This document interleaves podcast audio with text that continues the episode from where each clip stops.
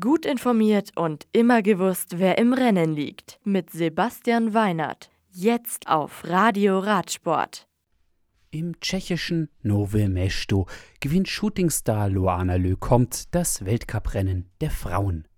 Die erst 22-jährige Französin vom Team Massy Bikes verweist beim zweiten Lauf zum Mercedes-Benz UCI Mountainbike Cross Country Weltcup Halle Betten von Specialized und Rebecca McConnell auf die Plätze.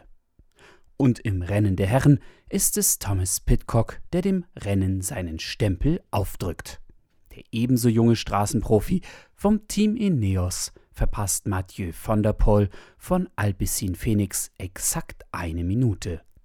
Dritter ist Matthias Flückiger vom Thymus RN Racing Team. Nino Schurter bleibt hinter seinen Erwartungen zurück und wird Siebter. Beim Giro d'Italia zieht Egan Bernal allen davon.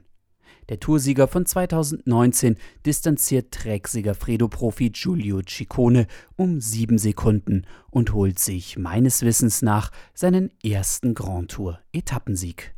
Alexander Vlasov von Astana Premiertech belegt Etappenrang 3.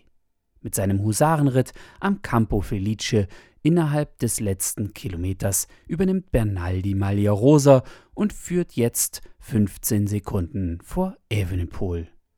Am Montag findet beim Giro kein Ruhetag, sondern die zehnte Etappe von L'Aquila über 139 Kilometer nach Foligno statt. Das Profil mit einigen Bergen könnte einem Ausreißer liegen auf nach Frankreich zum 207 Kilometer langen Eintagesrennen Trobro-Leon. Da gewinnt Akea Samsic-Fahrer Connor Swift vor Pete Allegert von Cofidis vor Intermarché Vontigobert Materio Baptiste Blankert. John Degenkolb ist als Sechster der beste Deutsche des hochkarätig besetzten Traditionsrennens. Auf Mallorca profitiert André Greipel von seinem Sprinttraining mit Rick Zabel und gewinnt die Trofeo Alcudia Port Alcudia mit einem Stundenmittel von über 44 km/h. Der Deutsche vom Team Israel Startup Nation bezwingt Alexander Christoph von UAE und Akia Samsic-Fahrer Christoph Nopp nach fast 170 Kilometern Renndistanz. Und auch in Spanien aber auf dem Festland, da gewinnt Weltmeisterin Anna van der Breggen die Gran Premio Ciudad de Eibar über 117,2 Kilometer. Die SD-Works-Fahrerin verweist ihre Dauerrivalin Annemiek van Fleuten von Movistar und Trexiger Fredo-Fahrerin Elisa Longoborghini auf die Plätze.